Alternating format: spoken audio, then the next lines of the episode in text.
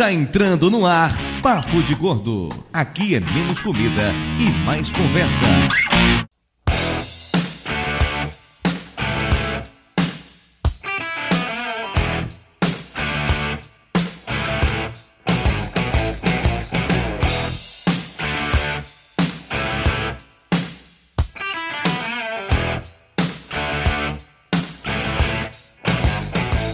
Ouvintes de peso, univos! De São Paulo aqui é Dudu Salles e o Papo de Gordo nunca copiou ninguém. É, nunca. Sim. Podcast completamente honesto. Nunca copiei ninguém, nunca. É, porque o programa da gente, na verdade, sai depois, mas a ideia inicial foi da gente. Exatamente isso. A gente só é meio lerdinho e demora pra colocar no ar. O problema é a gente falar o que vai fazer, as pessoas vão e copiam antes. Exatamente O isso. que importa não é quem tem a ideia, é quem faz primeiro, né? Eu discordo completamente. no meu caso, eu acho é o contrário. De Nova Iguaçu aqui é Lúcio. E segundo Chacrinha, nada se cria, tudo se copia. Inclusive essa frase que ele copiou de Lavoisier. Olha aí. O maior comunicador do Brasil copiava frases, não acredito nisso. Mentira. noção do Hulk? Não somos copiadores. São Paulo é o Flávio e de uma maneira inédita eu não pensei em frase nenhuma. Nossa reação tá inédita também. Demagosa que o Doutor Tapioca é inédito. Eu em três podcasts seguidos? Mentira. Três episódios? Não, não acredito. Isso é inédito. É, na verdade, três gravações, né? É, porque assim, tecnicamente tem um no meio aí que você não participou.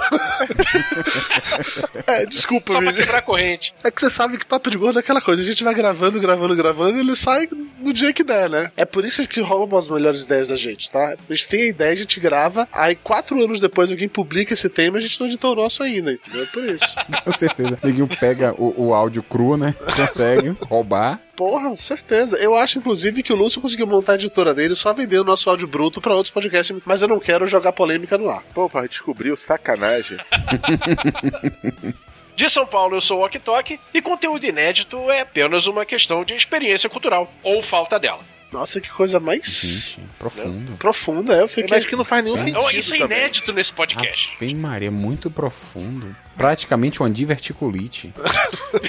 Rude, que desnecessário isso. Nossa. Nossa. É, Essa, essa diverticulite só nossos ouvintes médicos e o Ok entenderam, né? Porque. Intestino, diverticulite é uma inflamação de uma coisa lá no intestino. Ah, então na verdade foi o Lúcio que entendeu. Eu não tenho mais intestino. Não, você tem um terço dele, mas tem. É, mais um papo inédito. Falarmos sobre o fato de que o Lúcio caga pra caralho, né? Tudo bem. É, tá até o Tite falando cagar muito, cagar muito. Pois é, ouvintes pensando que já tá no mais um emocionante episódio do Papo de Gordo. Hoje pra falar realmente sobre um tema inédito. Porque vamos falar sobre o inédito. Afinal, o que é o inédito? Onde ele vive? Como ele se reproduz? Hoje, no Globo Repórter. Que é sempre inédito, né? O inédito não se reproduz, o filhotinho dele se chama cópia. Ó que bonitinho, metáfora. Estamos profundos nessa apresentação hoje. Falando em coisas inéditas, temos também um participante inédito que nunca veio ao Papo de Gordo. Ok do falecido Maio do Tempo. Bem-vindo ao Papo de Gordo mais uma vez. Não fala assim que eu choro. Oh. E o pior é que nem o falecimento do Máquina do Tempo é uma coisa inédita, porque a gente já ficou parado um ano e meio. Caralho. Nossa, então eu escolhi realmente o convidado perfeito pra gravação de hoje. Vocês estão vendo só? Nossos especialistas. Ah, Nossos os especialistas do Papo de Gordo. Tô achando que o Máquina do Tempo tá se espelhando muito no Black Sabbath. Já acabou umas três ou quatro vezes. Ah, com certeza. O Ozzy já falou que só se aposenta quando morrer de vez. Eu acho que o Máquina do Tempo vai ficar assim. A gente vai ficar nessa putaria de vai e volta, vai e volta. Mas por enquanto ele morreu mesmo, tá, gente? Depois vai ter um reunion. É, daqui a 20 anos, 30 anos, a gente se reúne, faz um, um hangout da vida. Grava um álbum acústico. Isso. né? Faz uma turnê comemorativa de 20 anos da primeira edição.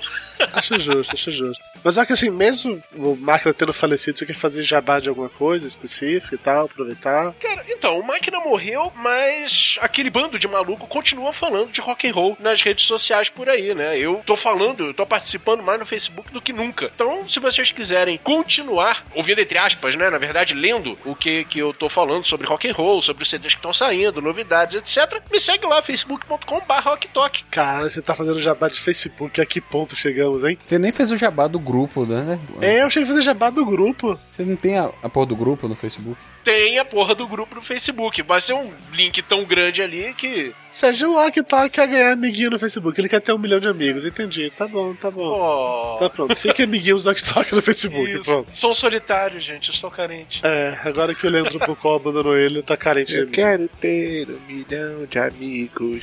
O programa de hoje pesa 562 quilos, que nos dá uma média inédita de 112,4. Enquanto vamos discutir um pouco mais o fim, a volta, o fim, a volta, o fim, a volta do Máquina do Tempo, vamos para nossa sessão de recados, nosso coffee break e já voltamos. Vocês Ah, você acertou o nome Coffee Break, isso é inédito.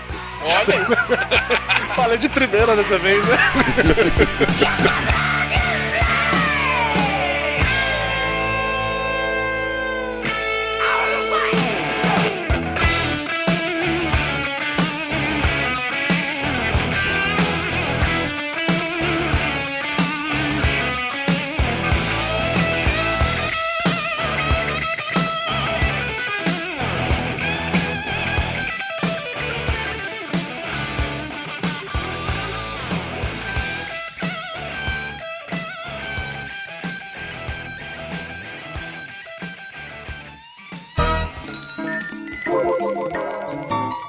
Ainda tem pão? Mara já trouxe o café pro bolo?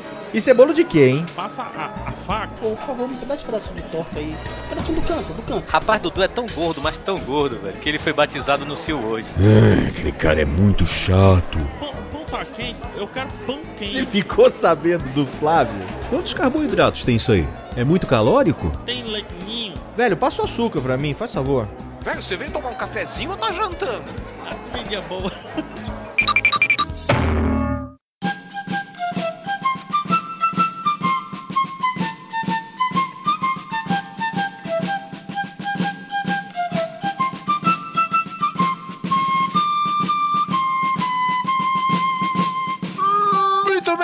Flávio Soares e Doutor Tapioca, bem-vindos ao Coffee Break, a sessão de recados do Papo de Gordo. E hoje estou aqui de galera, olha que coisa mais gostosa. Eu quero o meu com sequilhos.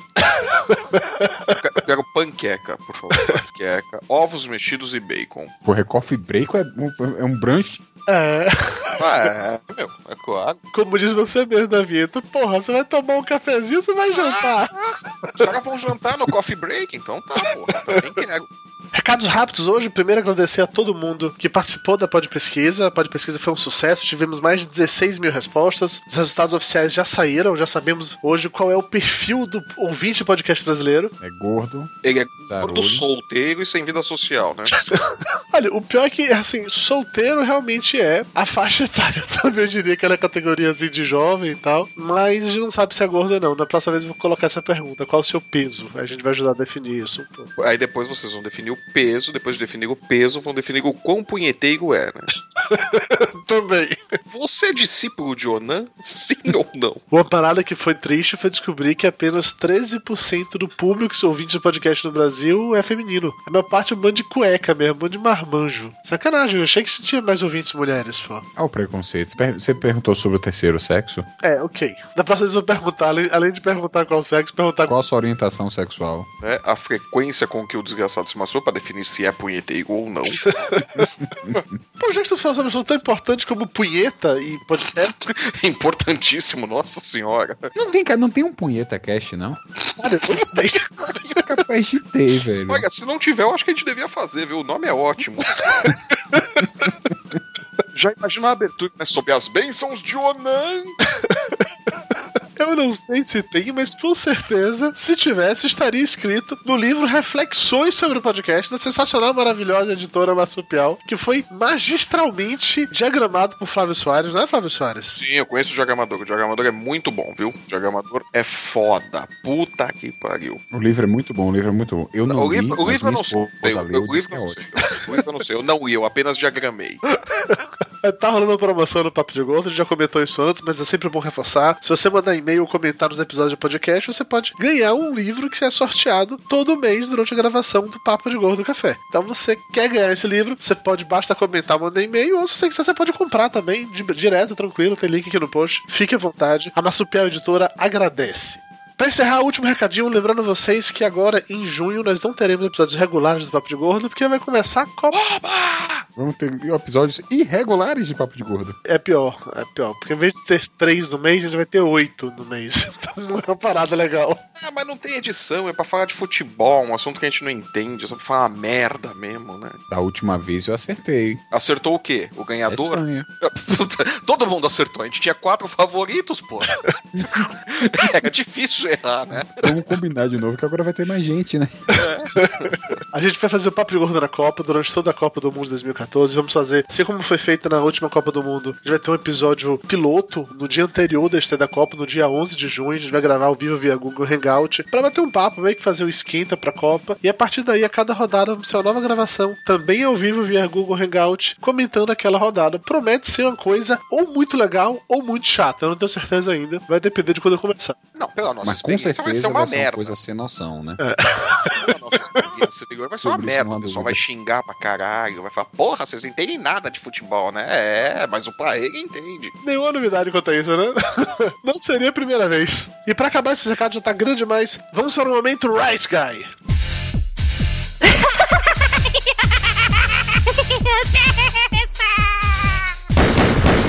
No more, Mr. Rice Guy. Ainda tem isso? Tem, claro que É só você que fica passeando pro podcast por aí, Ah, né? o que eu posso fazer se as pessoas não gostam de vocês? Só gostam de mim, entendeu? Ainda tem isso, sim. As pessoas me chamam, Flanela. É porque, você, é porque você é facinho, Dudu. É, pode Só ser. que agora que acabou o, o Máquina do Tempo é que eu não vou participar mesmo, né? Que a única pessoa que chegou a pensar em me convidar foi realmente o Octok. Ô, tadinho, doutor Tapioca. Alguém tá querendo um médico aí pra participar do podcast de vocês? Pronto. Doutor Tapioca está carente. Mas por... O, o pessoal do Punheta Cast vai te chamar, Tapioca.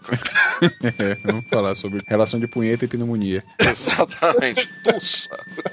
Era tuberculose, né? Dava o quê? Não lembro. Quando era pequeno diziam, né? Eu não sei, é, ganhava pelo na mão. É, vê lá, depilação manual e a, e a punheta.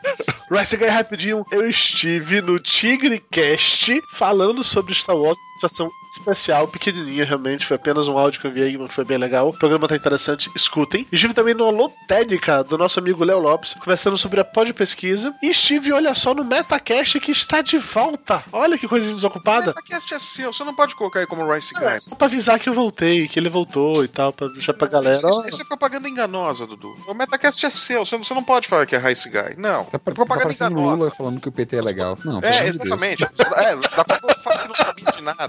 Eu nem sabia que existia. Enfim, tem Rice Guy, tem Alotérica, tem Metacast, tem tudo. É isso, chega, enrolação do caralho. Vamos voltar pro programa. Só não tem noção esse tipo. mas Eu, o eu tô desenvolvendo um novo seriado agora. Os Inácio Stones.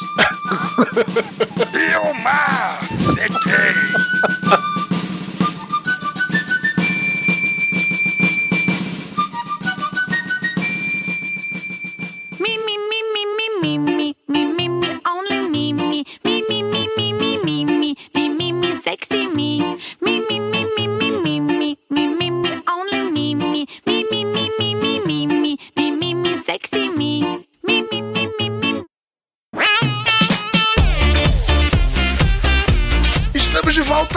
vamos direto para o momento cultural inédito do tio Lúcio.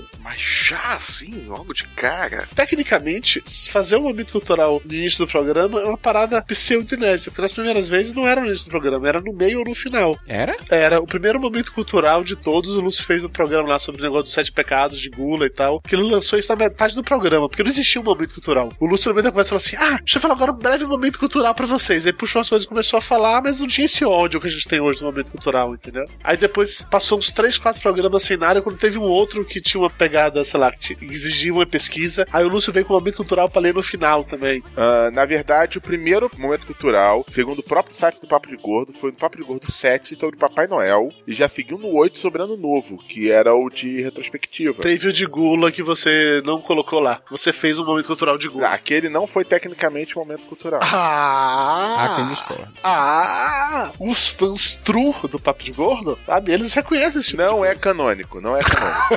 É a apócrifo mesmo? Momento, momento cultural apócrifo? Momento cultural apócrifo. Eu achava, eu achava que os apócrifos eram os feitos pelo Flávio. Agora eu fiquei confuso. Não, os, É, os não. do Flávio são os verdadeiros, aqueles legítimos. Os que contam a história como ela realmente é. A história inédita dos Petrascos. Ok, vamos lá, Lúcio.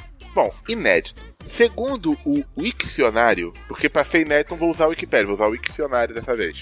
o inédito é um adjetivo que significa as seguintes coisas. 1. Um, ainda não exposto ao público. 2. Ainda não impresso. E 3. Em sentido figurado, nunca antes visto. Nunca antes na história, História deste desse país. Isso já não é mais inédito. Então eu fui pesquisar algumas coisas inéditas que poderiam existir. E fui logo pro ramo da. Porque no ramo do podcast não ia dar muito certo, não, esse negócio de inédito, porque. Todo mundo sabe que o podcast inédito é o Papo de Gordo. Exatamente, nós somos retroativamente inéditos. Exatamente.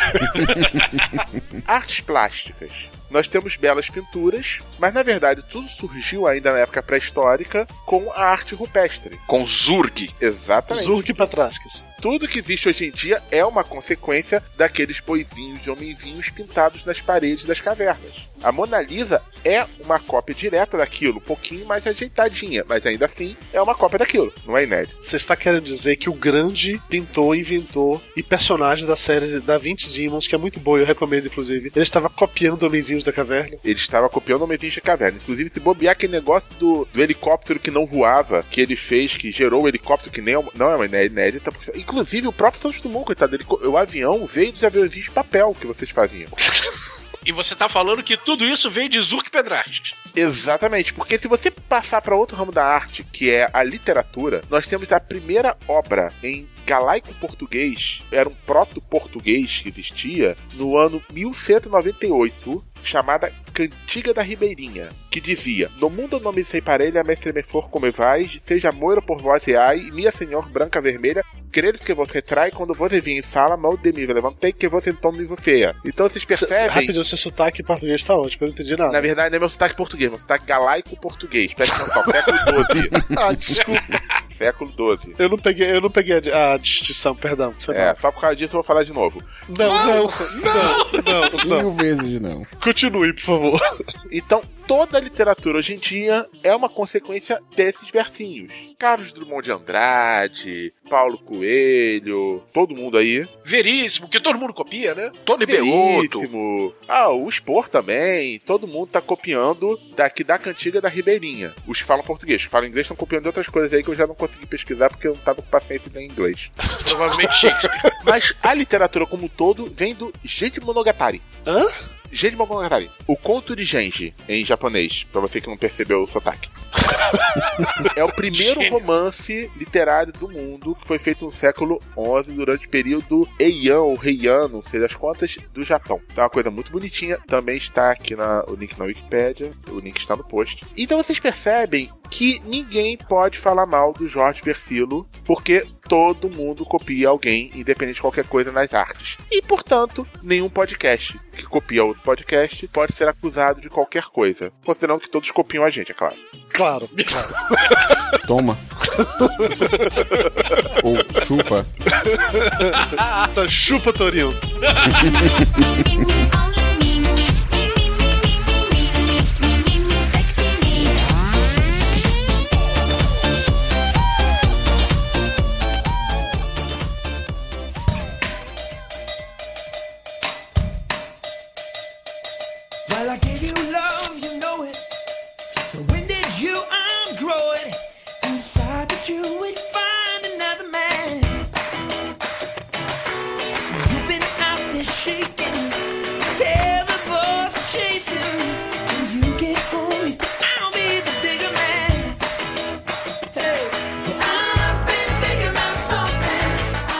Tecnicamente, algo para ser considerado inédito tem que ser algo que realmente nunca foi feito. Essa é a definição mais evidente. Ou seja, nem o universo é inédito, porque, segundo algumas teorias, a gente está no universo consequência de outro que já existia antes do Big Bang. Basicamente, até que ponto a coisa deixa de ser, sei lá, inspiração para virar inédito? O que é que torna algo realmente inédito? Ah, é o sentimento de "Ah, caralho quando você vê a coisa. Mas depende da entonação, porque você pode olhar e caralho! É, é. Não, por isso que eu falei. Foi aquela coisa de caralho, puta que pariu. Se vem caralho, puta que pariu, é inédito mesmo. Ou não. Em Guerra dos Tronos, por exemplo, quando aconteceu a paradinha, todo mundo gritou caralho, puta que pariu. Mas já tinha saído nos livros, as pessoas do livro sabiam. E aí? Mas quando elas leram o livro, elas falaram, puta que pariu. Ok. Falaram, caralho, puta que pariu. É tudo uma questão de quando vem o caralho. Caralho, Ok. Como assim? E, e por que lado ele tá vindo, né? Exatamente. De que lado tá vindo, pra quem tá vindo. E com quais intenções, né? Justo. Quão maligno ele é. E no final das contas, se foi bom pra você. Está tudo interligado. Parece as chamadas do Sony do Agentes da Shield. Tudo conectado. Entendeu? Por que, que tem que ter mulher no programa, cara? É, porque, porque senão a gente regride pra piada de terceira série, né? Não era nem A gente, quinta série. volta, a gente volta pra quarta série. É impressionante. Marcelo Nakamura, um beijo pra você. Mas é assim. Mas, mas não dura 10 minutos, né? A maturidade das pessoas. Né? É impressionante. O motivo da gente fazer essa pauta sobre coisas inéditas é porque, obviamente, as pessoas vivem acusando os outros, não nós, que nós somos originais, né, de estar copiando sempre alguma coisa de alguém. E a gente estava um dia conversando, basicamente por e-mail, sobre como o lance de ser inédito é algo totalmente relativo. A gente quem? Eu e a Elba. Ah, tá. Você tá. não responde e-mails, basicamente. Não, eu, res- eu respondo, eu não respondo pra você, é diferente. Essa sua agressão é completamente inédita, por exemplo. Você nunca fez isso no programa, né? Eu respondo e-mails, é só pra você, que não é só você que tem o privilégio de contar com o meu ódio gratuito. Outra coisa também super inédita que nunca acontece é quando eu tenho e-mail com várias pessoas e o Lúcio responder só pra um e não pra todo mundo. Isso é algo super inédito também. Mas eu não vou lavar roupa suja no momento, porque a gente nunca faz isso no programa também. então eu não quero fazer essa coisa inédita durante o programa. Olha, em minha defesa, que eu também às vezes faço isso, é porque o, o meu e-mail do, do tablet, É uma quando eu mando responder, ele responde só pra quem escreveu, não responde pro grupo. Não tá mandando direito. Como não tá mandando direito? Eu só mando responder. Aí quando eu mando responder pra todos, responde pro grupo, cópia pro grupo e pra Dudu, por exemplo. Aí eu tenho que mexer toda vez. É uma merda. Essas coisas altamente tecnológicas. Antigamente, quando a gente mandava o pombo, o pombo ia direitinho. Ou o corvo, né? Aqui, É, você mandava o pão pro grupo inteiro, né? O, o, o pombo ia e cagava no grupo todo, né? Voltando à pauta, que a gente desviou pra caralho de novo. Isso é inédito? Super. isso nunca acontece, a gente desviar da pauta, isso realmente nunca acontece. É porque assim, eu já recebi vários e vários e-mails de pessoas comentando que descobriram que é podcast através do Papo de Gordo. Pra eles, nós somos inéditos, nós realmente somos, mas enfim. Pra eles, podcast começou com Papo de Gordo. Pra mim também. Pra, é, pra Tapioca também, pra Lúcio, pro Flávio, na verdade, todos eles conheceram o podcast via Papo de Gordo. Eu quero dizer o seguinte: esse conceito de ser inédito ou não é altamente subjetivo. Uma vez um cara comentou comigo, assim, falando sério, mas sério mesmo, que tinha um colega de trabalho dele que dizia que o Nerdcast tinha copiado o Papo de Gordo. Porque ouviu o Papo de Gordo primeiro, achou legal pra caralho, foi ver o Nerdcast e falou: putz, os caras copiaram o formato igualzinho do Papo de Gordo, que bando de pau no cu do caralho e tal.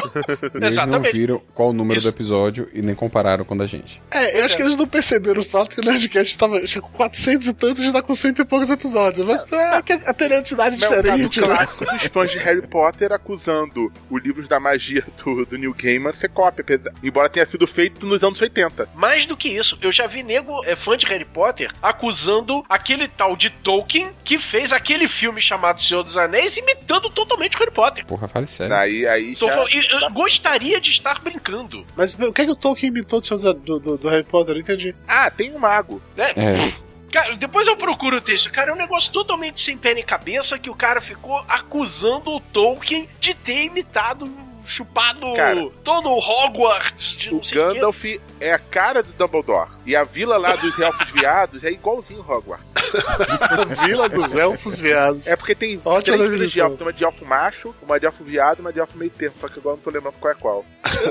Então, é tudo uma questão de o que que chega até você primeiro. Voltando ao que a gente estava falando lá no começo, a informação que chega até você quando ela chega, ela é inédita, mesmo que para outras pessoas, é, pode ser uma coisa, porra, das mais velhas que você já pode só ter visto, sei lá, por exemplo, na sua adolescência. Um outro caso clássico que eu vejo bastante, lá no trabalho a gente tá mexendo agora com o filme novo do Homem-Aranha, que tá no cinema agora. E eu vejo muita gente falando lá nas mídias sociais do filme, bolado, quem é essa, essa Mary Jane loura. É, porque não sabe da existência da Gwen Stacy. sim. Exatamente, porque até hoje não soube que existe uma personagem chamada Gwen Stacy, que era a primeira namorada do Aranha, bababá, babá, babá. Que era bem leu- melhor. Que você que já leu a, a revista em quadrinho, você que é um velho nerd que conhece essa história, já sabe do Lariado todo, mas tem muita gente que conheceu o Aranha pelo filme do Sanheim. Né? É. E aí, quando foi ver esse filme agora, quem, quem é essa coincidência aí? mas- Isso é uma coisa inédita. negócio, É igual quem começou a ver nas Estrelas pelo episódio 1. Ih, outro caso lá do trabalho, olha aí. Esse caso do Guerra nas Estrelas é outro clássico momento de ineditismo. O Dudu foi testemunha disso lá no trabalho, quando a gente estava conversando sobre Star Wars, a, a trilogia antiga, a trilogia nova, não sei o quê. E tinha uma galera nova, tem uma galera lá, é, mais jovem, que levou um spoiler na cara. Que nunca assistiram, nem sequer sabiam. E eu dado momento a gente comentando que ninguém hoje no mundo tem como não saber que Vader é o pai do Luke. Aí os fizeram assim: "Ah, Darth Vader é o pai do Luke? Pô, mentira, Cara, velho. não, sério. Foi, foi, Foi sério. Um sério. pulo da cadeira genuíno, cara. Foi sério. E um outro pulo genuíno foi quando a garota lá falou que tinha assistido o primeiro da trilogia nova, né? Ameaça Fantasma. Ah, o Anakin lá, bonitinho, não sei. É, pois é. Vamos ver até quando você chegar ao final dessa trilogia, quando ele virar o Darth Vader, você vai ver a diferença que ela. Ele é o Darth Vader! Foi sério, não é piada, não. É sério. Isso não é piada. Palpatine é o imperador. É, mas isso aí é relativo, porque de certa forma é o que acontece com o Guerra nos Tronos, que quem já leu o livro, que já foi lançado há muito tempo, tem uma sensação parecida com quem tá vendo agora a série. Sim, Exato. mas é esse o ponto de, de, assim, pra gente, informações sobre Luke, I'm your father, saca? Isso daí a gente viu nos anos 80, 90, a gente sabe isso há muito tempo. A gente vê isso Aham. todo dia, desde propaganda de iogurte até todo tipo de merda, até desenho animado. Até aquele Billy Mandy já fez referência. O, o pai do Billy co- com a máscara de soldar. Quem é você? Eu sou seu pai. Não! Pô, Toy Story 2 tem, tem a classe lá também do, do Buzz com o Zurg, que fala que é o, que é o pai. Então, assim, tem- 1500 referências, velho. E essa pessoa nunca entendeu nenhuma delas. Exato! Não, nunca entendeu. Exato! Ou a pessoa achou que é do Billy Mandy e fazia referência ao Toy Story 2. Ou isso, ou o contrário, entendeu? Enfim. Gente, a cena simples, vou pegar um exemplo de, de filme clássico. A cena clássica dos intocáveis do carrinho de bebê caindo pela escada. Aham. Aham. Muita gente que vê hoje em dia alguma referência a essa cena acredita que a referência original é dos intocáveis, mas a referência original é do. Encoraçado Potemkin, se eu não, se eu não me engano, é. é do Encoraçado Potemkin. Você vê que uma coisa pode absorver uma referência de outra. Sim, né? Mas aí vai até aquela questão também de, de reboot e remake e tal. Tem filmes que as pessoas. Tem um monte de gente que critica reboot remake, mas não sabe, por exemplo, que Scarface, que é um puta filmaço, é um remake de um filme que tinha sido feito antes, entendeu? Aí, oh meu Deus, como assim? Essa história não é inédita? Não é inédita, já tinham feito antes, simplesmente fizeram agora de novo e Cara, ficou muito foda. Acho que no cinema hoje não deve ter praticamente nada inédito. A única coisa inédita que eu lembro assim, de ter visto faz pouco tempo foi A Origem, o filme lá do, do DiCaprio. Do cara entrar nos sonhos e níveis de sonhos e tal. De resto, pra mim, Não, e não ser inédito não quer dizer que seja Não, ruim. não é, não, é, não é inédito. Não é inédito. Você assistiu o E, ne- 13 e nem, andar? e, é, e nem é tão inédito assim. Tem o 13 terceiro andar, tem o. Puta, tem um filme é, antigo Matrix do. também, de acho, que, certa acho que é do forma, Joe você consegue Dante associar. também. Ah, mas Matrix não tem a lance dos sonhos. Matrix Não, não, tem é. Morte É nos sonho. sonhos. Tem, tem outros filmes que fazem referência a isso, de sonho dentro Mas de o 13 sonho. terceiro andar tá mais pra Matrix do que pra Origem. Eu não sei, eu nunca vi esse filme, mas enfim. É muito ok. bom. Acaba, como eu nunca vi o 13 terceiro andar, pra mim aquele conceito de origem era inédito. Vocês acabaram de falar sobre um, ficou claro que não era inédito, já existia. Mas a abordagem é inédita, às vezes. Aí é que tá o ponto, assim. Quando o assunto ele é abordado com um ponto de vista diferente, perde o valor por não ser mais inédito. Ai meu Deus, mas já fizeram isso, já falaram isso. É, mas eu vou pegar isso agora e fazer de outro jeito. Ele perde o seu valor só por causa disso? Agora, isso aí tem uma coisa. Às vezes o inédito não agrada. Quantas vezes já viu filme de herói que a gente assistia? Ah, Vamos lançar o filme do Batman, você vai ver. É inédito, ele fez uma abordagem diferente, ele fugiu do quadrinho. Pô, ficou uma merda. Aí ninguém faz um Batman bem baseado no Cavaleiro das Trevas tal.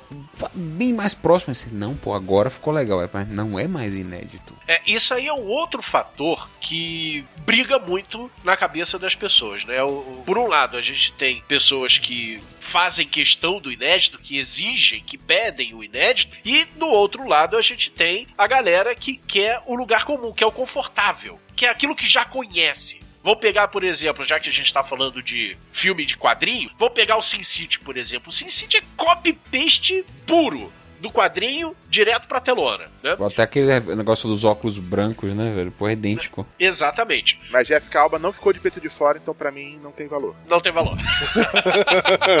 Falou, taradão. Então, cara, eu aposto que muita gente, acho que a grande maioria dos fãs dos quadrinhos adorou o filme exatamente por causa disso, porque se sentiu confortável. É é o filme mais confortável nesse sentido que existe. Ele e o 300 de Esparta, acho que É, foi ia mesmo falar nível. agora, 300, não, 300 não dá pra ficar confortável na posição de homem É. quase nu, né? Exatamente. Um bando de homem seminu levantando a lança, gritando Raul, Raul, Raul. Né?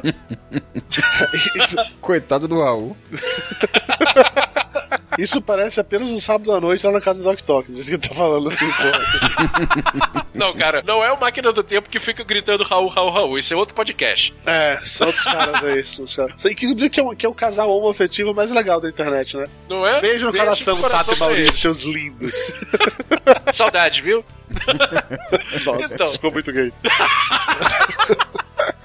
Outro exemplo desse lance de o que é inédito para um não é inédito para outro, e isso aqui todo mundo já passou com toda certeza. Hoje em dia é Facebook, não é mais e-mail. Mas aqueles PowerPoints de mensagens inspiradoras que a gente das nossas mães por e-mail, que ela tinha visto aquilo, achou super legal, aquela piada muito legal, aquela mensagem super foda que você conhece lá uns 5 anos mais ou menos, e que para ela novidade ela manda agora. Ou que isso eventualmente acaba acontecendo também no momento no Facebook. E aí eu lembro muito daquele site lá do É Farsas, que basicamente ele fica lá levantando se algumas das polêmicas, das histórias criadas na internet são verdade ou não. Ele vai buscar informação. E tem algumas histórias que eles voltam de tempos em tempos, dão uma pequena alteração e ele volta com um boato. E aí todo mundo começa a compartilhar absurdo e tal. A mais recente foi a história que o Didi, o Renato Aragão, teria sido responsável pela demissão de um, de um cara no shopping que era. Acho que era manobrista do shopping, algo de. Manobrista do shopping, foi o fim da picada essa daí. Isso. E, e assim, há um ano atrás, um ano e meio atrás no máximo, o boato tinha rolado que ele, ele demitiu o motorista da Globo porque chamou ele de Didi e ele exigiu que fosse chamado de Dr. Renato. Não, ele, demi- ele demitiu o motorista particular dele. Foi particular dele, foi É, essa o motorista, história. era o motorista Na verdade, ele particular. não demitiu, né? É, É, tá não, não, a história era. A história é, mas é boato, tá? Nenhuma das duas coisas aconteceu. Por favor, não, não repasse esse tipo de merda. E assim, esses boatos vão e voltam, tá lá na internet de novo. Saiu hoje, aí um monte de gente viu, dá, sei lá, uns seis meses, isso volta novamente e fica nessa porra desse negócio que o conceito de que é inédito ou não caiu completamente pra mim. Eu não consigo mais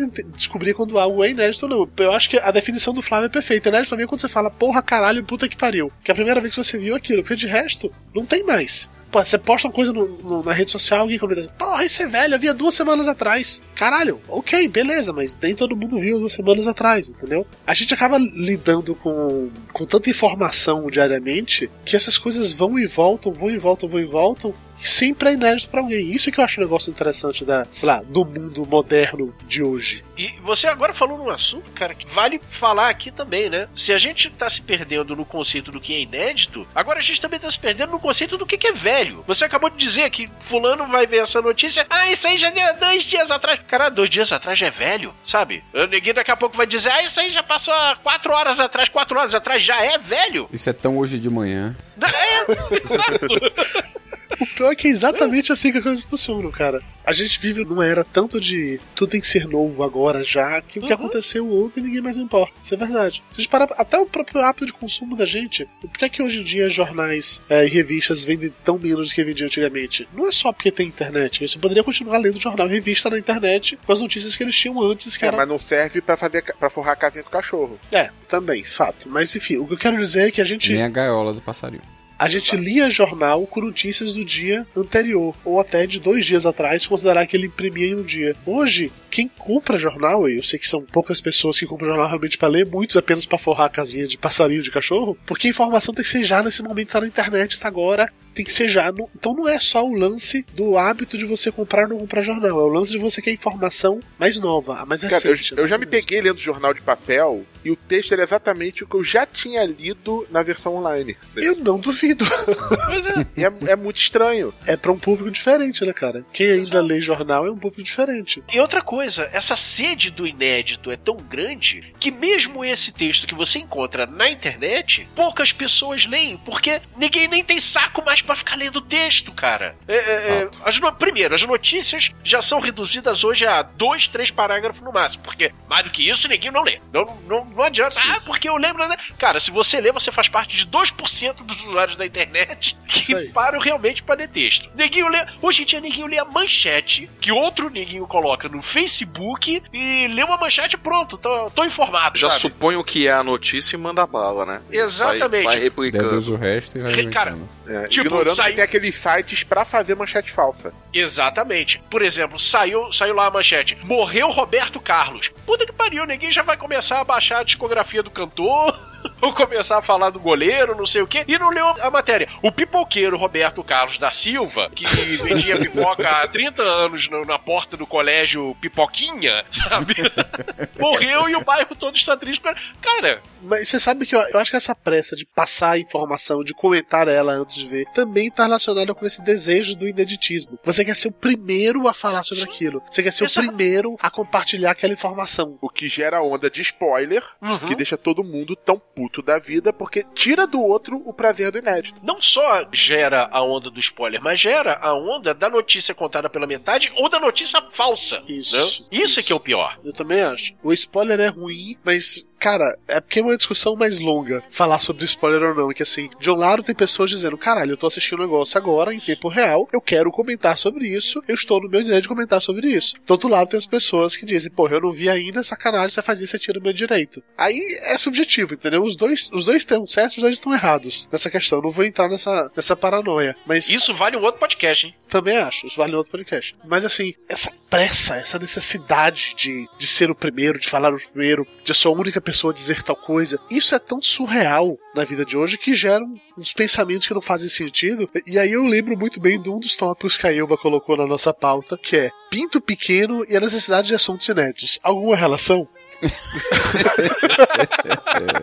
Eu não consigo deixar de pensar que tá relacionado com a má fudência, como ou também outra frase da, da Elba, ou realmente o lance de pinto pequeno, porque assim, não é possível que a galera já tá nesse, nesse nível de pau no cozice tão grande que toda e qualquer coisa, ah, não é neto, eu já vi, não sei o que lá, que merda, que não sei o que, que não sei o que, que não sei o que. Porra, que caralho de mundo é esse que você tá vivendo, velho? Sério? Cara, é o mundo da, da informação fast food. É da preguiça.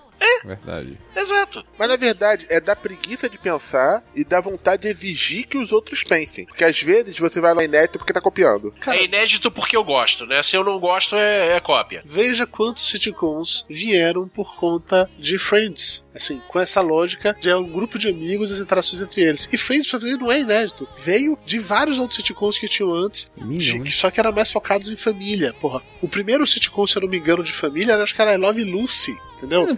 Cheers era de amigos. Qual? Cheers, Cheers, sim, Cheers. que era o do bar, sim. Sim, Então, assim, clássico. Mas não inter... nada disso interessa. É, Friends é original porque eu gosto e eu nunca vi How I Met Your Mother porque é cópia do Friends e eu não gosto de How I Met Your Mother, bom. Isso. Era aí que eu ia chegar. Era aí que Claro, eu ia chegar. isso tudo é ficcional, tá, gente? Eu gosto de How I Met Your Mother também. Senão ia te bater. Eu nunca vi. Eu nunca vi, eu nunca vi. Pô, eu é no pra Netflix. Eu vou, eu vou É, começar a bom. assistir. Eu vi que Aí. no Netflix. Agora que Aí já acabou. vai começar. Nunca vi e não gosto porque imita o Friends. Ah, se muito Friends eu já não vou ver mais.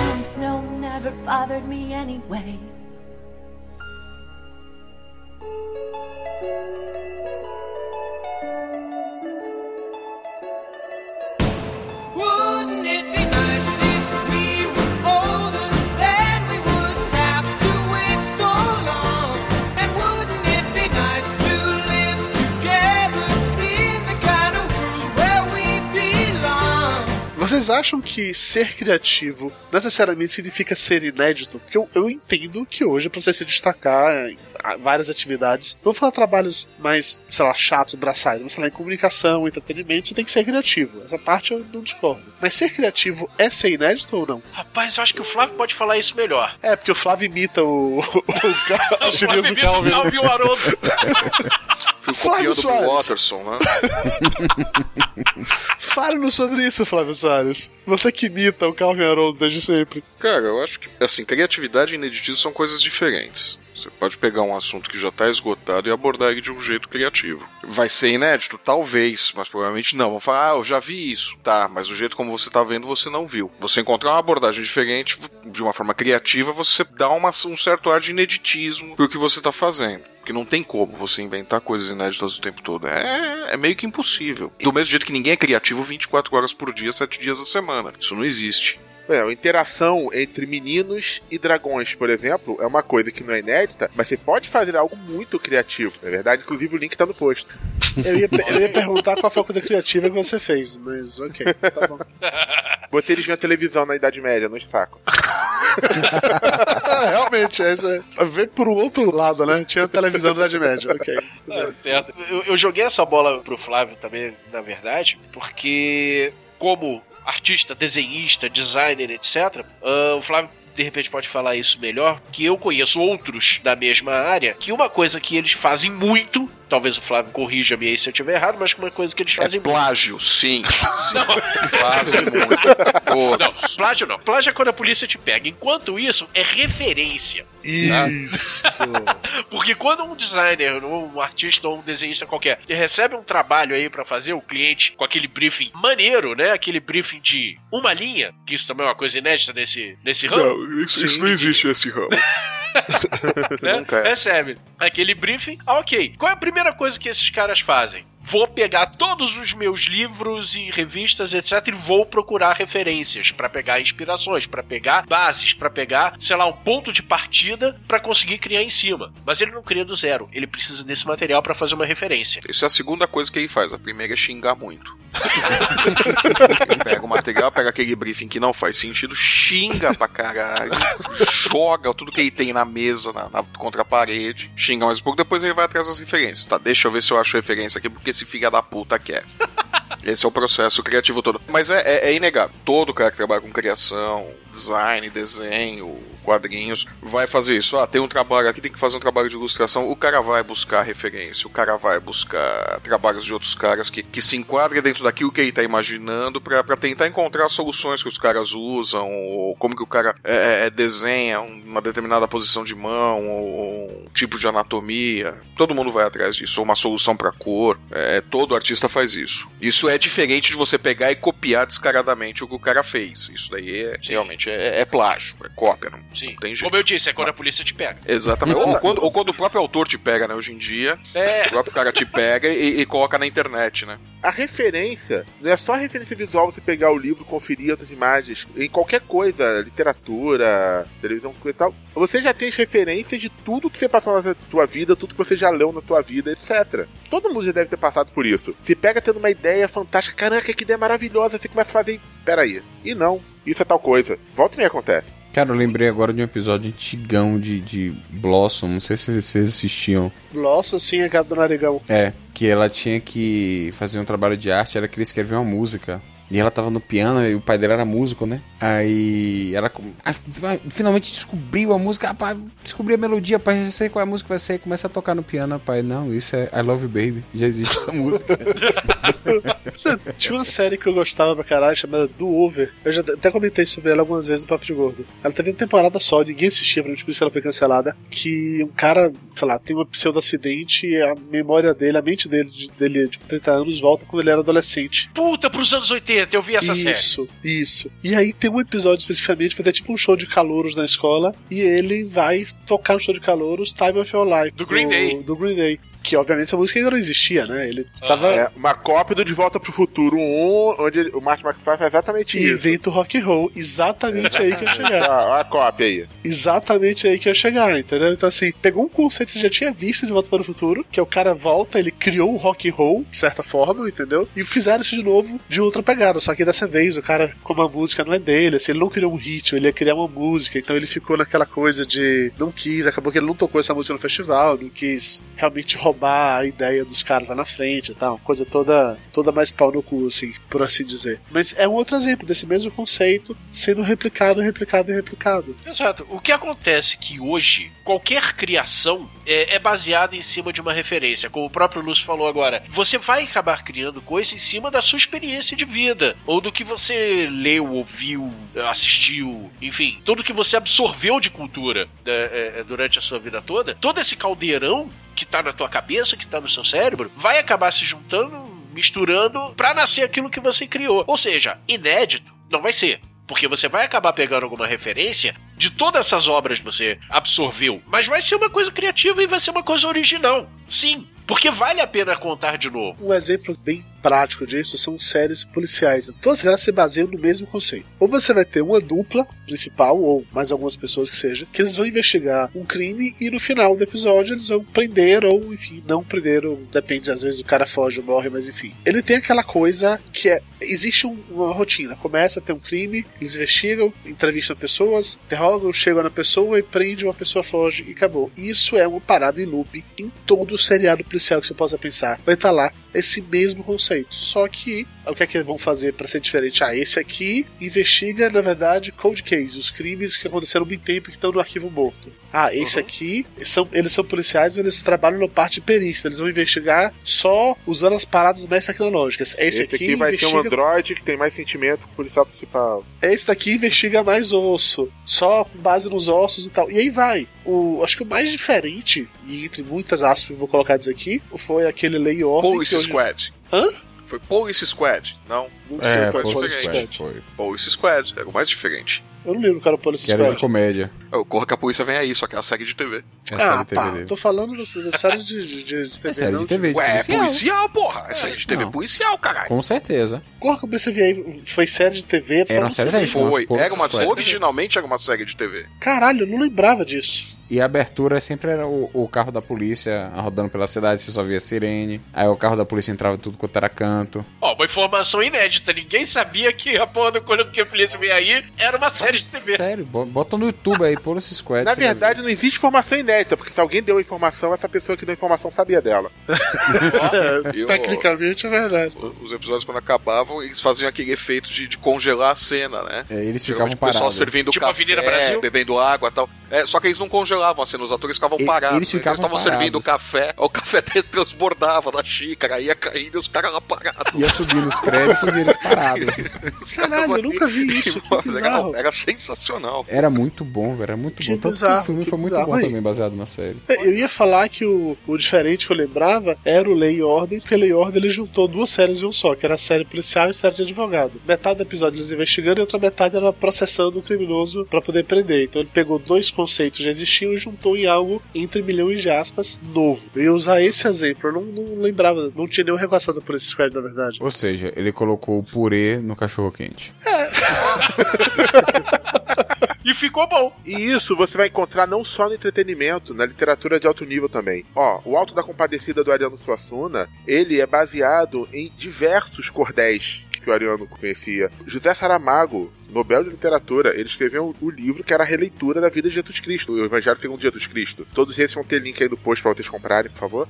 É, Ou não. você vê peça de teatro, o- a Ópera do Malandro, do Chico Buarque, um dos mais aclamados musicais do teatro brasileiro. Ele é inspirado na ópera dos Três Vinténs. E assim por diante. Você tem inspirações em tudo quanto é canto. Exato. Ou seja, é tudo referência. Aí volta pra frase que nada se cria, tudo se copia. Ou no caso, tudo se referencia. É isso. Tudo se referencia, você recria, você usa a referência pra recriar, pra criar algo diferente. Ou a gente pode usar a frase original do Lavoisier. Na natureza, nada se perde, nada se cria, tudo se transforma. É, mas a parte Lavoisier copiou essa aí do Zurg e Petrasques, que devia ser alguma coisa. Tipo assim, na idade da pedra, nada se quebra ou alguma coisa assim. Flávio ia pensar alguma coisa mais legal. Pensa aí, Flávio, alguma coisa inédita. Ah, não, não quero. Sendo uma coisa repetida. Mas é, cara, é, tem uma, uma história que falam, sei lá se alguém falou isso a sério ou não, mas se não falou a sério, deveria ter. Você não tem histórias inéditas. Não existem histórias inéditas. Você tem ali meia dúzia de histórias, meia dúzia de arquétipos. Todas as histórias que são contadas são variações desses arquétipos. Tá, então já Exato. começa por aí. Já não existe inédito na hora que você vai contar uma história, seja qual for. Tudo que era inédito foi contado na Grécia Antiga, né? Você vai se enquadrar em alguma coisa. Ou você vai fazer a jornada do herói, ou você vai fazer a história do amor proibido. Sempre vai girar em torno de, de determinados temas. E Shakespeare escreveu sobre todos eles. É verdade. É, Quando eu tava na faculdade, ainda como aluno, eu tive um professor de criação que ele comentava que assim, todas as ideias já foram tidas. Existe uma ideia nova. Tudo você pode fazer é pegar uma ideia que já existe e fazer ela diferente. Mas eu tô É. E é isso aí que a gente tá falando. Voltamos pro ponto do, do que é inédito.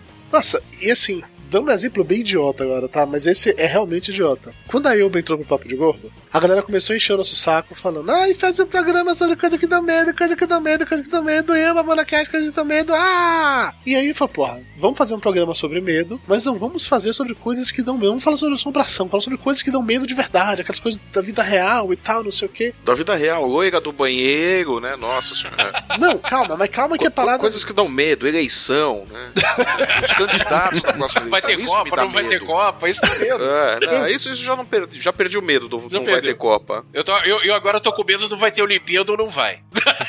Daí a gente grava o programa so- falando sobre medo, mas sem abordar nada de paranormal e tal, não sei o quê. Quando o programa tá no ar, aí um ouvinte manda, manda uma mensagem dizendo assim: ai que legal, outro programa sobre o medo. Eu até hoje rio muito daquele que vocês gravaram com o Vanassi. Falei, caralho, a gente já gravou um programa sobre medo e eu não lembrava disso? Viu? Caralho, você ficou espantado pra você foi. Isso! Às vezes, do inédito tá quando você esquece de algo. Deixa eu fazer uma verdade, pesquisa tudo. aqui. Deixa eu ver se o Nerdcast já fez um programa sobre o ineditismo. Pera aí. Ineditismo, eu acho que não.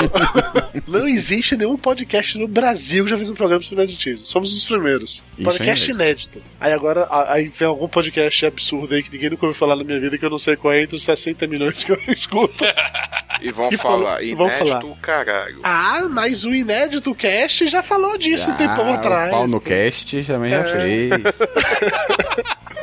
Eu ia falar o Mimimi Cast, mas eu acho que existe realmente um Mimimi Cast, então não... Eu acho que pau no cast. Na verdade, eu acho que qualquer, toda variação de não sei o que cast, pode não sei o que, e papo de alguma coisa já existe.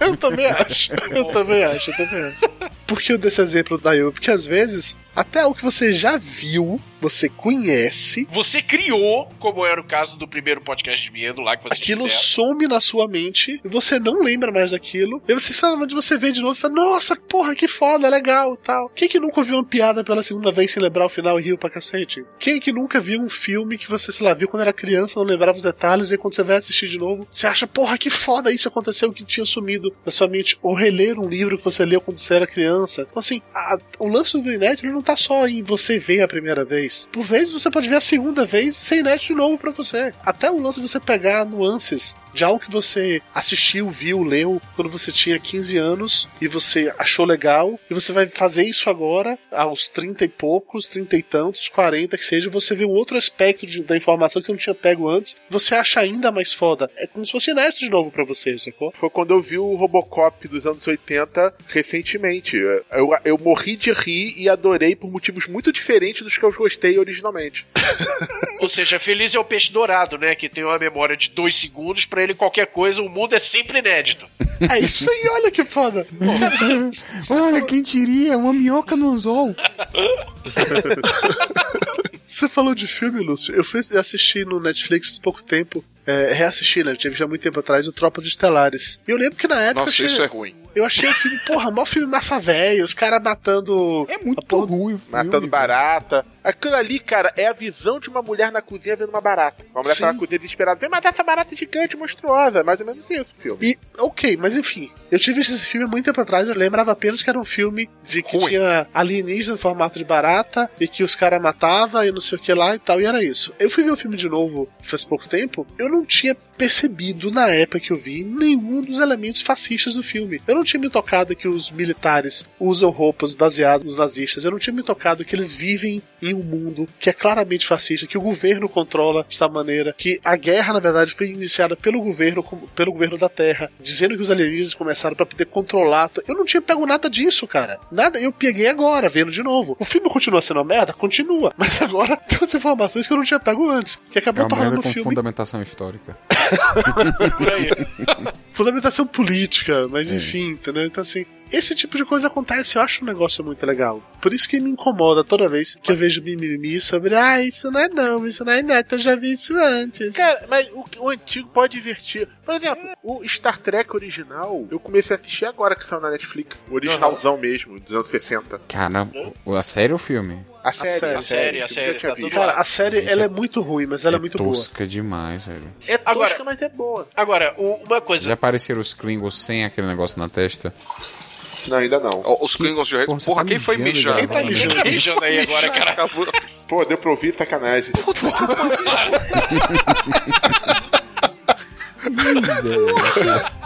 Isso é inédito, isso é inédito. Eu nunca É, o Lúcio cagado antes do programa é normal, mas mijar realmente é inédito. Pra eu me dar descarga, né? Quero ver tu lavar a mão agora.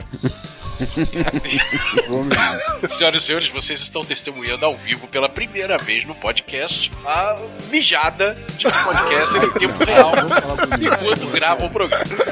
A micção do nosso amigo Lúcio. That ain't working. That's the way you do it. Money for nothing and your chicks for free. Money for nothing.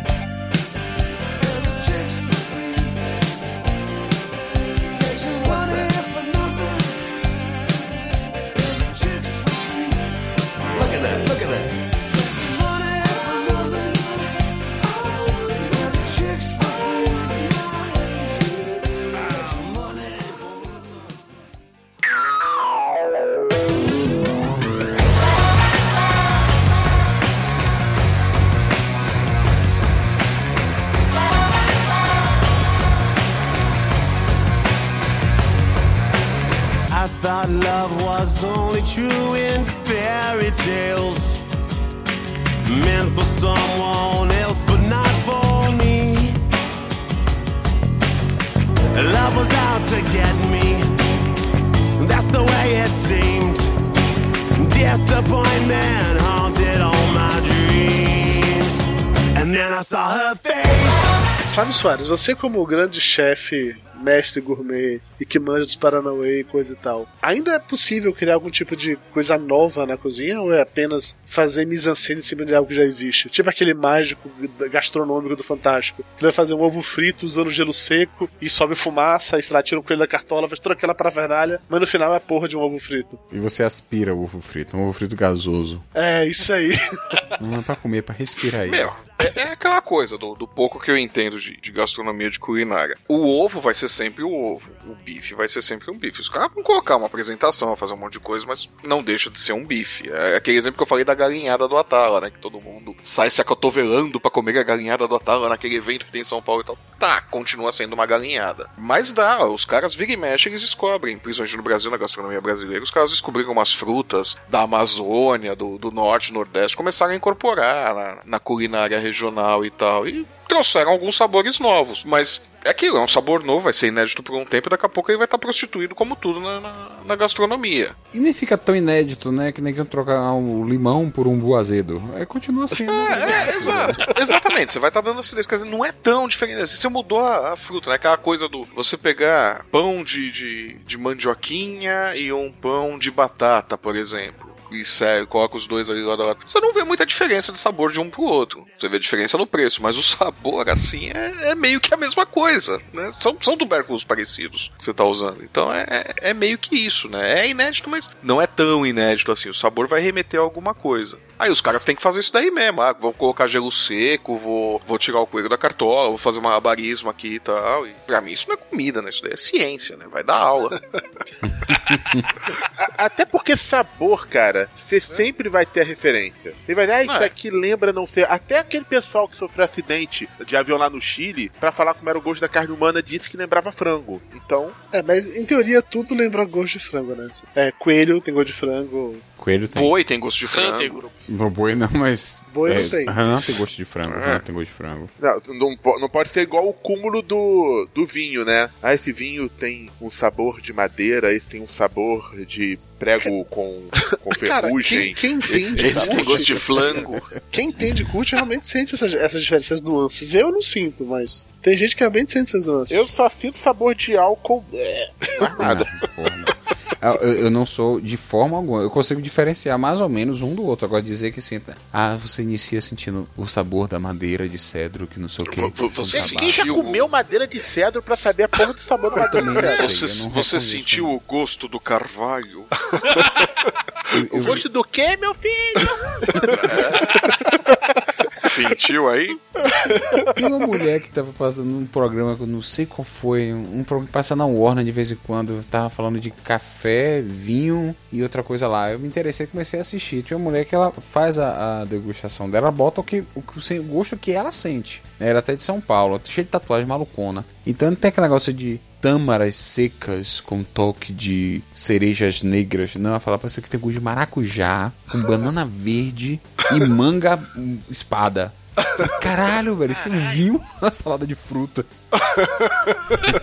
Não, eu, eu já bebi café com um gosto que lembrava chocolate, mas até aí. É, podia ter chocolate realmente dentro É. dela. Não, né, essa parada minha de ficar tomando várias, várias cervejas diferentes, às vezes você sente um gosto de verdade que foge apenas uma cerveja amarga. Ah, eu também, quando tomo várias cervejas diferentes, eu sinto gosto de, de guarda-chuva no outro dia de manhã. é um gosto diferente. Pô, teve uma cerveja de chocolate que eu tomei que assim, o sabor da cerveja em si, até que não, mas a espuma tinha gosto de chocolate, cara. A espuma da cerveja tinha gosto de chocolate. Foi da Baden-Baden? Era da Baden-Baden, a Baden-Baden lá de chocolate. A espuma te- tinha cheiro e sabor de chocolate. Teve uma que, que eu comprei outro dia aqui, que Mayra roubou de mim, porque na hora que eu dei o primeiro gole, deixei ela experimentar, tinha gosto de framboesa, parecia suco. Nossa, a Mayra adorou, tomou um monte. Assim, ainda na cerveja, mas você sentia algumas coisas assim. Mas por padrão, eu confesso a você que não tem um paladar tão sofisticado assim não? E, e as vodkas agora? Vodka de tudo. Começou com, com a de limão, aí depois veio a de laranja, já tem a de maçã verde também, velho. Horrível. É verdade, é Horrível. verdade. Já manda misturado? Ao invés de você pegar em casa e misturar com o suco que você quer, ela já te manda misturando essa porra. Não, gente, isso na mão de uma mulher é uma maravilha. Porque quem é que vai preparar a porra do coquetel? Falem. Quem é que vai ter que preparar, merda? homem, sempre. Não é? Então, ela chega. Ah, tô, tô, quero tomar uma foto de framboesa. Tá aqui, a framboesa é aquela da tampa vermelha. Ó, bem, mistura com gelo e bebe. Muito mais fácil, velho. O problema resolvido, velho. E batatinhas com sabores. Acham esse minetismo legal? Ruffles sabor churrasco. Aí você prova, não tem sabor churrasco porra nenhuma, Não, mas esse, é um conceito de churrasco, de sabores é difícil, né? Quando você fala que o negócio tem sabor pizza, deve ter sabor de orégano. Você fala que o negócio tem sabor churrasco, deve ter sabor de barbecue, sabe? Aquele molinho barbecue. Mas dá pra longe. criar um sabor inédito em cima disso? Talvez se vencer. Cara, eu não sei, assim. Às vezes eu me surpreendo com a capacidade humana de inventar coisas. Um dia eu fui numa pizzaria aqui com o Flávio, e aí, não sei se foi o Flávio que me disse, ou se foi o JP que me falou, que era pra experimentar lá pizza sabor estrogonofe. Foi o Og que. Não, Foi não o foi Og. o Og que falou. Acho que foi o Marcelo Soares que falou. Pra alguém me disse pra experimentar pizza sabor estrogonofe. É, eu falei, caralho, não fui velho. eu, não. Pizza estrogonofe, quer dizer, vinha pizza com queijo, a carne de estrogonofe, o molho de estrogonofe, batata palha. Isso, isso não tem como essa porra ser bom, tem que ser muito Pô, ruim mas isso. é bom, Mas- cara. Não Mas eu experimentei. Eu experimentei basicamente porque eu sou um homem destemido, eu como churrasquinho grego e pizza estrogonofe. E, velho, era bom pra caralho. E nunca na minha cabeça me passou colocar estrogonofe em cima de uma pizza. Igual a pizza doce. Um dia alguém teve a ideia fantástica de, de jogar chocolate em cima da pizza e ficou fantástico. Um, um dia inventaram de jogar beijinho em cima da pizza. O Rubiano entrou, entrou em êxtase. Quase ela entrava em coma de tanto prazer. Eu fiquei com ciúmes da pizza.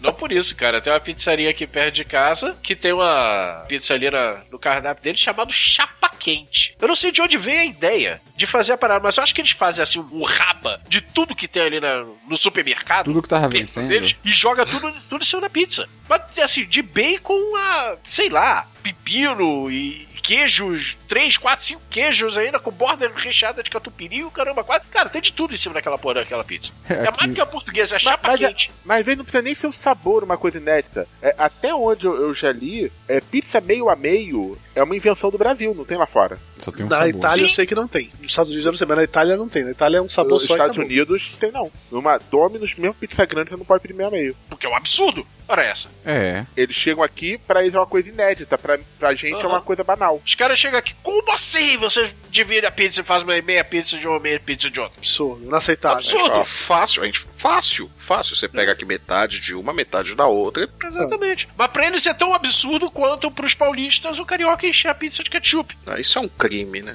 Aí, tá vendo? É ketchup eu não gosto não, eu gosto de mostarda. Olha o outro criminoso. Puta que pariu. É, é você que vai comer a pizza? Faz isso na Itália. Não, eu já aprendi. Quando eu for pra Itália, eu já sei. Eu vou passar primeiro no McDonald's, pegar uns sachêzinhos de mostarda e aí eu vou pra pizzaria. Mas lá não é de copinho, não? É, eu levo o copo no bolso, não tem problema não.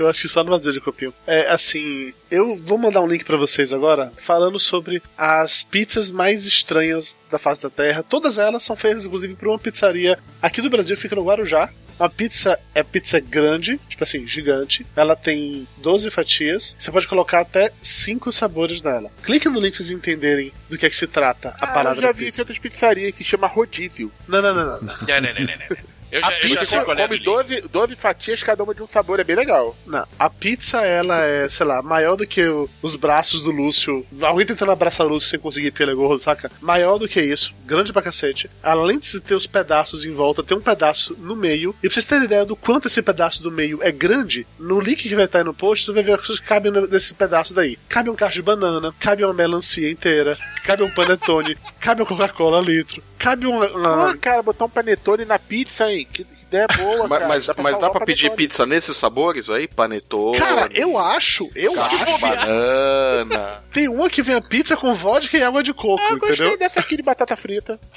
Então, tem um que vem com a caixa de, de cerveja Skol, sacou? Então assim. E a última de todas tá é melhor, dando que vem com frango assado no meio. Porra! Porra. Imagina que foda. de leite moça junto, que maravilha. Imagina que foda um- uma pizza dessa. Você pede a pizza, olha, eu quero a pizza. Eu gostaria de uma pizza quatro sabores, é, quatro queijos, frango catupiry, calabresa, Porra. pepperoni. E eu quero um frango assado no meio, tá?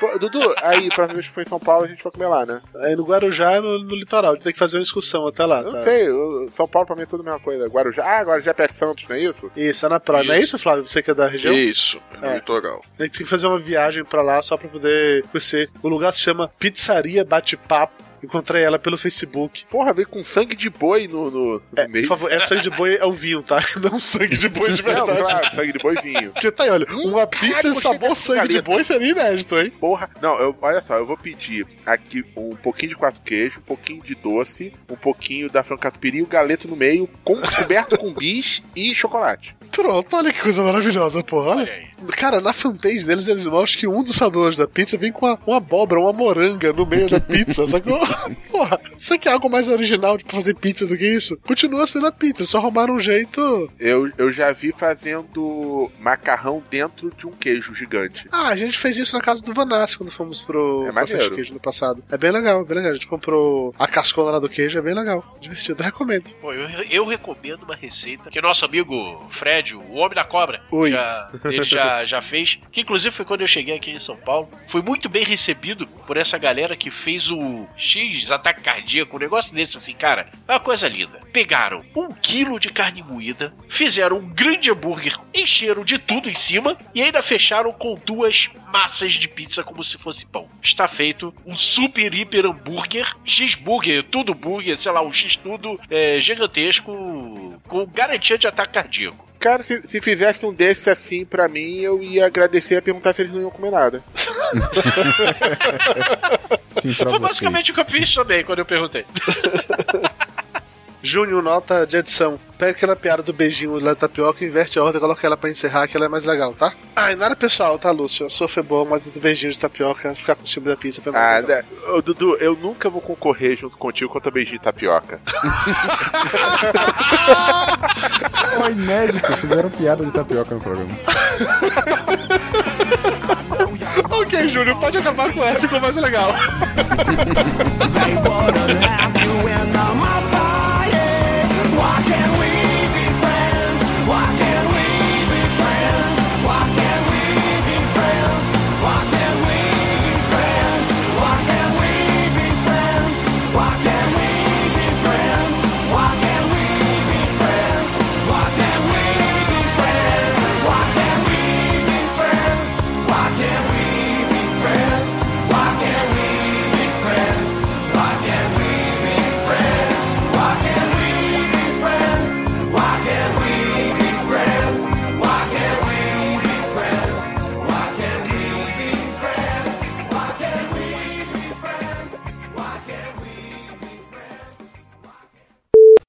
Olá, meninas. Falando em Isso é pega tapioca! Beleza? Que pra. Nossa, que essa voz toda só pra doar, que é isso? Não, é porque tá todo mundo dormindo. Ah, Não, e não tem portas na sua casa, claro, né? Gastou uma grana construindo a casa e esqueceu das portas, né? Então, verdade. óbvio. Ô, Ok, Tapioca estava todo excitado pra gravar com você hoje. Ele foi fazer um mimimi por e-mail dizendo ah, que antigamente eu via dois podcasts, agora acabou, acabou a máquina, só tem um pra ouvir, não sei o que, mimimi, mimimi, ninguém me Tá vendo? conta. Tô poupando seu tempo, porra. É, eu agora só ouço o Nerdcast. Pelo menos ele é inédito. Nota mental, nunca trabalhe com pessoas com prisão de ventre. Alô, senhores. Senhor Falando em Octopus. prisão de ventre, Oh, Mas, hein? não diga, não diga isso. Só que toca uma pessoa que caga tão fácil, não diga um negócio desse. Não, na verdade eu tenho um Tava histórico de lá prisão. na, na agência. É o dia todo cagando, rapaz. Impressionante esse. É? Ele, ele sai assim, diz assim: ah, eu vou ali na padaria comprar um Coca-Cola zero. Volta dali uns 40 minutos suado. Não é? É, tá bom, Coca-Cola zero, sei. Ainda bem que, que quem edita é um Advogado. advogado. Caralho. No último programa, o, o Júlio cortou, entre as atrocidades que Bonfim comentou, o Júlio cortou uns 20 minutos, assim, de, de gravação. O- Esse Tapioca não participou, não. Foi quando pegar aí com, com Bonfim, meu chefe. Que, segundo o Júlio, era no mínimo assédio moral. No mínimo, era assédio moral. que foi dito naquele programa. Porra, tamo ficando bom, hein? Daí eu já peguei e falei pra Bonfim que eu vou chantagear ele que ele tá fudido agora. Falei pra ele, olha, eu vou te mandar um arquivo de áudio. E depois que você ouvir ele, a gente vai começar a falar sobre o meu aumento, tá? Eu estou desenhando, portanto não vou prestar atenção em absolutamente nada do que vocês digam. Isso não é inédito. É isso Não, nunca não, aconteceu na não história do Papo Gordo. né? prestarei. Nunca na história deste podcast. Dá, dá pra encerrar um bloco muito legal, todo mundo rindo porque o Lúcio tá mijando, tá? Dá Dá pra encerrar o programa, horas são, velho? Não, peraí, falta só mais um ponto que eu quero. Que esse daqui é especialmente pro Flávio. Pera só um pouco assim. Não, Pinto Pequeno já passou, Dudu. Papo de Gordo. Com a gente é menos comida e mais conversa.